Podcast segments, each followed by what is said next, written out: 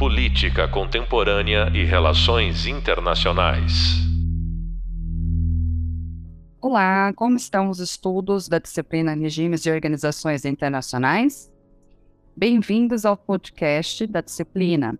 Sou a professora Vanessa Braga Matijacic e vamos entender sobre as operações de paz das Nações Unidas. Quando começaram, como podem ser mobilizadas e para que servem. Em maio de 1948, o Conselho de Segurança decidiu estabelecer uma operação para supervisionar as tréguas no final da Primeira Guerra Árabe-Israelense. Duas semanas mais tarde, um primeiro grupo de 36 observadores militares desarmados chegaram ao Oriente Médio como a primeira missão de observação mili militar de paz das Nações Unidas. Pouco tempo depois, outra missão de observação militar foi enviada para monitorar a fronteira entre Índia e Paquistão. E isso foi no ano de 1949. Desde a primeira experiência relatada, muitas pessoas, milhares e na sua maioria soldados, constituíram um número crescente de operações de paz das Nações Unidas. Trata-se de um esforço humano e financeiro enorme para a organização. É possível que você tenha escutado é, Peacekeeping Operations, operações de peacekeeping ou, traduzidos, operações de manutenção da paz. A minha escolha é simplesmente falar operações de paz da ONU. Elas não se encontram previstas na Carta das Nações Unidas. Tratam-se como um mecanismo que o secretário-geral sueco referiu-se às operações de paz, capítulo 6,5 sintomaticamente colocado entre a resolução pacífica de conflitos, que é o capítulo 6 da Carta da ONU, e a ação em caso de ameaças à paz, ruptura da paz e ato de agressão, que é o capítulo 7 da Carta, que prevê os recursos e meios mais coercitivos, tais como, em extremo, o uso de forças militares para resolver algum mandato determinado pelo Conselho. As operações de paz são ainda chamadas de missões de capacetes azuis em virtude da cor distintiva dos capacetes ou boinas que os soldados destacados para tais missões usam quando vão para o terreno, quando vão para missão. Esse objetivo é fazer com que a população local consiga distinguir o contingente das operações de paz como um contingente que atua pela ONU e não mais uma parte em beligerância, não mais é, um conjunto de soldados que vão entrar em beligerância entre aquela que já está ocorrendo. As operações de paz foram criadas pelo Conselho de Segurança que é o órgão da ONU com a responsabilidade de manutenção da paz e segurança internacional, que decide o mandato, a composição da força que será enviada para o terreno e a duração da operação de paz em campo. Mas, como as Nações Unidas não possuem um exército próprio, são os Estados-membros que fornecem os contingentes necessários à operação de paz aprovada. O primeiro contingente foi enviado para a crise do canal de Suez, no Egito, em 1956. Uma vez aprovada a operação de paz, uma questão que exige o voto de nove membros do Conselho de Segurança e é passível de ser vetada por um dos cinco membros permanentes, o secretário-geral inicia, então, a fazer recomendações sobre como a operação deve ser lançada e executada, e vai relatando ao Conselho os progressos efetuados. A direção política executiva da operação no terreno cabe ao Departamento Oper da, de Operações de Paz da ONU, eh, vinculado ao Secretariado das Nações Unidas. O Departamento de Assuntos Políticos da ONU pode auxiliar nos ajustes quanto à realidade local do conflito em campo. Os países que contribuem com tropas e forças policiais fornecem também o pessoal militar os observadores militares e os oficiais da Polícia Civil que são necessários. Toda a logística suplementar, desde abastecimento, equipamento e transporte, é também fornecida pelos Estados-membros ou por agentes privados. Cada Estado é compensado pelas Nações Unidas pelo custo do pessoal e do equipamento através de um contrato.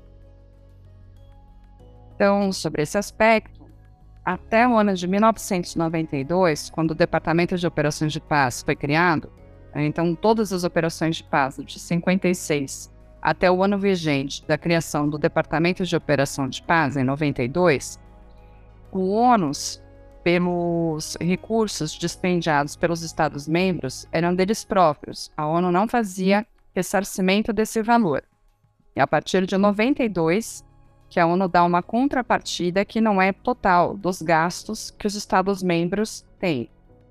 Portanto, quando o mandato do Conselho de Segurança é aprovado, é, o secretário-geral consulta os Estados-membros sobre a participação voluntária desses efetivos militares. A participação voluntária é importante, dado que há recursos que esses Estados-membros vão despender do próprio bolso, né, com seu próprio orçamento. Há também uma diferença significativa das operações de paz no período da Guerra Fria e no pós-Guerra Fria. Então, praticamente, as operações de paz no período da Guerra Fria são compostas por diplomatas e militares, e as operações de paz do pós-Guerra Fria têm a composição multidimensional: militares, policiais e civis.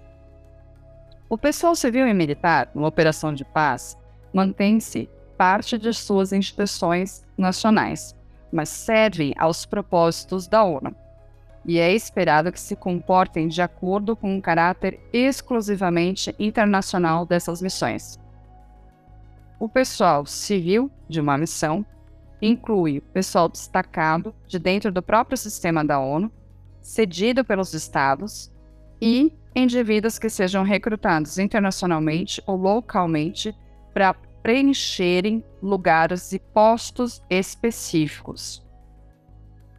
Geralmente, as questões que os civis acompanham têm a ver com assuntos humanitários.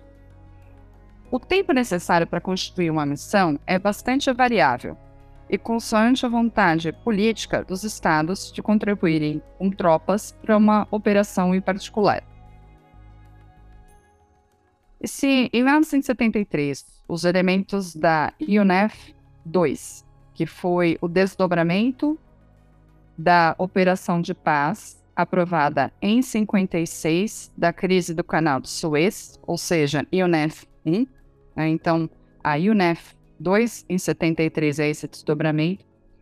Para lá foram destacados para a região do Oriente Médio, em específico, para conter é, qualquer hostilidade entre Egito e Israel. Esse destacamento para o Oriente Médio, para essa região, foi feito em apenas 24 horas. E algumas operações com mandatos altamente complexos ou logística particularmente difíceis ou em que a situação no terreno apresente perigo considerável para os capacetes azuis, poderão levar meses a serem constituídas e enviadas para campo. Desde a primeira missão de paz, estabeleceram-se alguns princípios que deverão caracterizar estas operações: a legitimidade, o apoio contínuo e ativo do Conselho de Segurança, o compromisso sustentado dos países contribuidores com tropas, a existência de um mandato claro e execuível, o consentimento e cooperação, a imparcialidade e objetividade, o não recurso do uso da força, a menos que seja para legítima defesa do soldado, e a unidade. Assim, as operações de paz aprovadas presumem o consentimento das partes envolvidas no conflito. As operações nunca podem ser impostas unilateralmente. As operações de paz não envolvem medidas de imposição militares ou ações coercitivas, exceto no contexto limitado da autodefesa ou da defesa da população civil.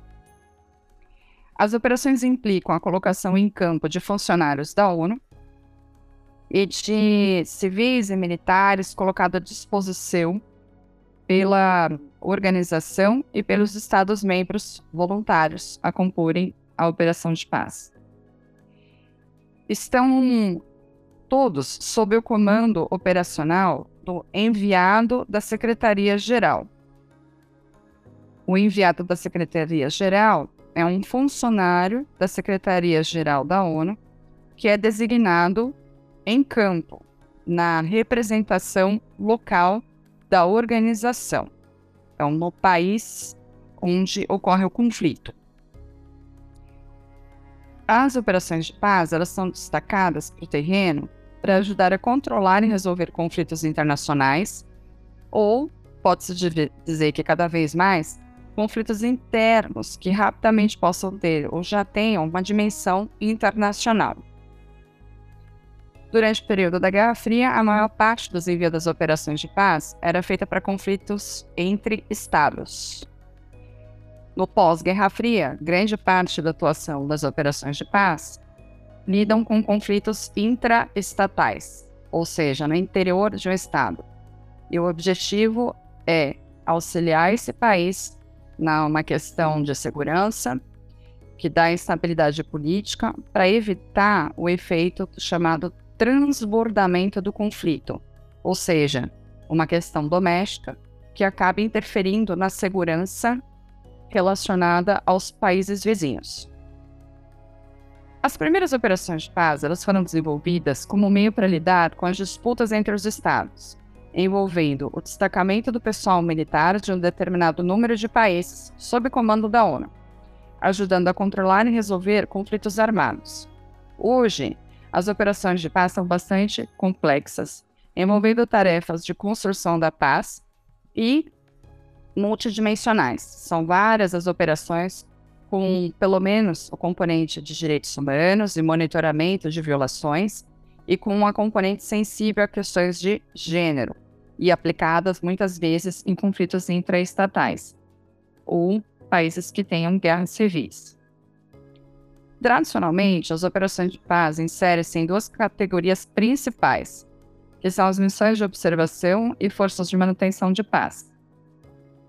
As missões de observação são formadas normalmente por pessoal militar não armado e civis, que controlam a execução de acordos de cessar-fogo, já as forças de manutenção de paz são compostas por forças equipadas com armamento leve e incluem contingentes de infantaria plenamente equipados. Na atual prática das Nações Unidas, existem alguns conceitos-chave, instrumentos usados nas operações de, pa de paz que estão à disposição da organização e que lhe conferem uma grande flexibilidade para se adaptar e tratar dos diferentes tipos de conflitos. Dentro dessa agenda, podemos destacar o primeiro item, a chamada diplomacia preventiva, que é uma ação destinada a impedir a eclosão de disputas entre as partes, para prevenir que as disputas que ocorram escalem até a situação de conflitos e para limitar a expansão dos conflitos quando quer que elas possam ocorrer. O outro item da agenda é a realização da paz, ou peacemaking, que é uma ação diplomática destinada a levar as partes adversárias a um acordo negociado através de meios pacíficos, tais como os previstos no capítulo 6 da Carta da ONU. O terceiro item da agenda é a manutenção da paz, peacekeeping. Então, trata-se da presença da ONU em terreno com operações de paz que, via de regra, envolve o envio de pessoal militar e civil, com o consentimento das partes do conflito, para a implementação de acordos relativos a, ao controle de cessar fogo, separação de forças no terreno, ou até mesmo a resolução, através de acordos parciais ou mais compreensivos, ou para assegurar a prestação de socorro humanitário em segurança. Em particular, dentro desses acordos de paz, também podem ser criadas eh, novas forças policiais civis e a força da Operação de Paz da ONU pode incluir policiais da ONU que auxiliam nesse processo de monitoramento da atuação da Polícia Civil local, que vai ser treinada e entrar para funcionar né, com as atividades de policiamento. O quarto item da agenda diz respeito à imposição da paz. Então, em inglês, muitas vezes vai se utilizar o termo peace enforcement, que poderá ser necessário o recurso da imposição da paz quando todos os outros esforços falharam. A autoridade para a imposição da paz é fornecida pelo capítulo 7 da Carta, e inclui o uso da força armada para manter ou restaurar a paz e segurança internacionais em situações que o Conselho de Segurança determinou a existência de uma ameaça à paz, ruptura de paz ou ato de agressão. Então, é muito importante enfatizar que é, o Conselho de Segurança, em específico, depois de alguns problemas presenciados na Bósnia, Ruanda, Somália, é, começa a adotar é, nos seus mandatos diversas aprovações de operações de paz, tendo em vista o capítulo 7 da Carta. O quinto item da agenda é construção da paz, que é uma atividade crítica após o final do conflito. Então, a construção da paz, ou peace building, inclui a identificação e adoção de medidas de apoio e estruturas que possam promover a paz e construir a confiança e interação entre antigos inimigos, visando atingir um ressurgimento do conflito. Bem, grande parte dessas, desses cinco itens, eles foram normatizados é, pela agenda chamada Uma Agenda para a Paz, que foi votada em 1992, apresentada pelo secretário-geral Boutros Boutros Ghali, aos é, integrantes da Assembleia Geral da ONU naquele momento e aprovada. E referente às operações aprovadas a capítulo, mediante capítulo 7, a imposição da paz, é, essa normatização ocorre em 1995 com o documento Suplemento de uma Agenda para a Paz, e que destaca as experiências na Somália, na Bósnia e Ruanda, quando o Conselho de Segurança não havia aprovado os mandatos eh, para imposição da paz e diversas vidas, tanto de contingente da ONU quanto também de população local, né, foram perdidas. No que diz respeito a quem fornece os contingentes, há que referir-se que todos os Estados-membros da organização deverão suportar o risco e os custos de manter a paz e a segurança internacionais, desde logo pelo fato de este ser um objetivo primordial da organização. Então, desde 48, mais de 130 países têm contribuído com pessoal militar e civil em várias ocasiões. Do ponto de vista financeiro, há também a partilha de custos entre todos os estados das Nações Unidas, a Assembleia Geral analisa essas despesas com base numa tabela especial de contribuições aplicável à manutenção da paz. Uma tabela que tem em consideração o bem-estar econômico relativo dos Estados-membros, com os membros permanentes do Conselho de Segurança, a custear a maior fatia dos custos em virtude da sua responsabilidade especial na manutenção da paz e segurança internacionais. Porém, muitos países têm efetuado contribuições voluntárias para as despesas da manutenção da paz da ONU, quer sob a forma de contribuições financeiras custeando, é, numa base não reembolsável, as despesas de transporte, abastecimento e despesas com pessoal. Por comparação, podemos salientar que os estados gastam cerca de 750 milhões de dólares por ano com despesas militares, enquanto se estima que a ONU, desde a primeira operação de 48 até hoje, tenha gasto com a manutenção da paz mais de 21 mil milhões é, de dólares. Portanto, o problema não é o do montante, mas sim o da vontade política de dotar a organização com os meios para que se possa atuar adequadamente. A organização normatiza as operações de paz aprovando documentos. É, nos anos 90, isso resultou em uma agenda para a paz, em 92, o suplemento de uma agenda para a paz, em 95. Em março de 2000, o secretário-geral Kofi Annan pediu a um grupo de peritos internacionais, encabeçado pelo argelino Lakhdar Brahimi, que elaborasse um relatório com uma análise aprofundada sobre as operações de paz em todos os seus aspectos. O objetivo era repensar a própria forma como as operações eram pensadas, executadas e financiadas. O relatório que ficou conhecido como Relatório Brahimi lançou algumas críticas à, à prática da organização, mas trouxe, sobretudo, algumas recomendações que são interessantes. Vamos destacar algumas delas? Primeiro, recomendou que os soldados das operações de paz recebessem autorização, equipamento e apoio para responder à violência contra civis e para agirem contra uma das partes no conflito, caso esta viole os acordos de paz. O Conselho de Segurança é exortado a não adotar resoluções alterando uh, a autorização de missões de manutenção de paz complexas, enquanto os Estados-membros não se tenham comprometido com as tropas necessárias e os recursos para sua colocação, com êxito, no terreno.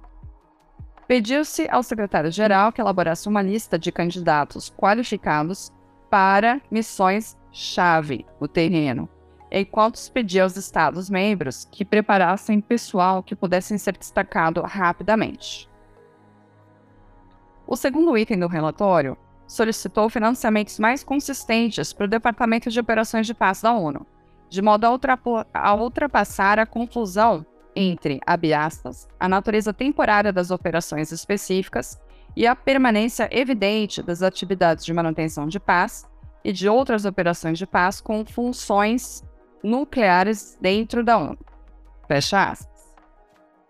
O terceiro item do relatório diz o seguinte: que, embora reafirmasse que o consentimento dos grupos armados, a imparcialidade e recurso à força, sendo apenas para legítima defesa, deveriam continuar a ser os princípios basilares das operações de paz, o relatório Brain esclarece, no entanto, que a imparcialidade não deve significar falta de ação.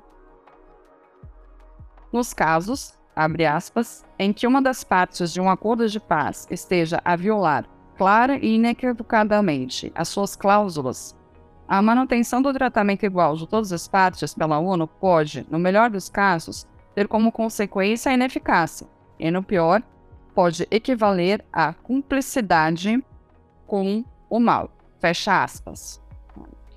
Então, a respeito desse aspecto, é muito comum uh, que isso seja um balanço de algumas das operações de paz, no qual uma das partes que acionou o acordo trapaceou. Então, a questão da imparcialidade, ela poderia ser relativizada no que alcança equilibrar eh, o interesse das partes na execução eh, da implementação de um acordo de paz da ONU. O quarto item do relatório salientou que, abre aspas, não houve erro que tenha provocado os maiores danos à posição e credibilidade das operações de paz da ONU nos anos 90, do que a sua relutância em fazer distinção entre vítima e agressor. Fecha aspas. Para corrigir isso, é recomendado que as ordens de combate sejam suficientemente fortes para, para que os contingentes da ONU não sejam forçados a ceder à iniciativa aos seus atacantes. Além disso, deveria presumir-se que os soldados das operações de paz que testemunham violência contra civis estejam autorizados a cobrar e proibir tais atos, de acordo com seus meios, na defesa de princípios básicos da ONU. O, o quinto item do relatório destacou a importância da prevenção de conflitos, fazendo notar que é, abre aspas, de longe, preferível para aqueles que, de outro modo, sofreriam as consequências da guerra, e uma opção menos dispendiosa para a comunidade internacional do que a ação militar, a ajuda humanitária de emergência, ou a reconstrução depois de uma guerra ter seguido seu curso. Fecha aspas. O sexto item do relatório versa sobre o seguinte, que é recomendada a criação de uma nova entidade que recolha análise de informação no âmbito da ONU para acumular conhecimentos e experiência acerca das situações de conflito, distribuir esse conhecimento de uma forma eficaz, gerar análises de política e formular estratégias em longo prazo. Então, criar uma memória institucional sobre as experiências das operações de paz da ONU. O sétimo item do relatório Brahimi solicita também a criação de uma lista de chamada de cerca de 100 oficiais militares experientes e bem qualificados, bem como de listas de policiais civis, peritos internacionais judiciais e criminais e especialistas em direitos humanos. Segundo o relatório, os Estados-membros deveriam criar grupos de agentes de polícia e peritos relacionados, o que mais uma vez tornaria o recrutamento mais rápido e mais eficaz. Por fim, o, oitavo item o relatório previne de que as alterações que recomenda só teriam um impacto duradouro se os Estados-membros tivessem coragem política de apoiar a ONU do ponto de vista político-financeiro e operacional, de modo a permitir à organização ser verdadeiramente credível como uma força para a paz. Então, esse documento serviu de fórum de reflexão para toda a sociedade internacional, mas a solução para os problemas de manutenção da paz, como de quaisquer outros dentro da ONU, passa pela vontade política dos Estados-membros de fazerem da organização um verdadeiro instrumento de paz. Em 2015, o painel de alto nível das operações de paz fez novo balanço e gerou um relatório, uh, agregando novas revisões e acumulando mais responsabilidades para aprovar mandatos para impedir ações violentas de grupos extremistas e proteger vulneráveis em situações de conflitos, e especificamente estando atentos à proteção contra a violência sexual. Bem, agora que você já aprendeu sobre esse tema, que tal verificar seu e-book e fazer leituras adicionais? Espero que sua aprendizagem seja imensa sobre esse assunto. Bons estudos. Política Contemporânea e Relações Internacionais.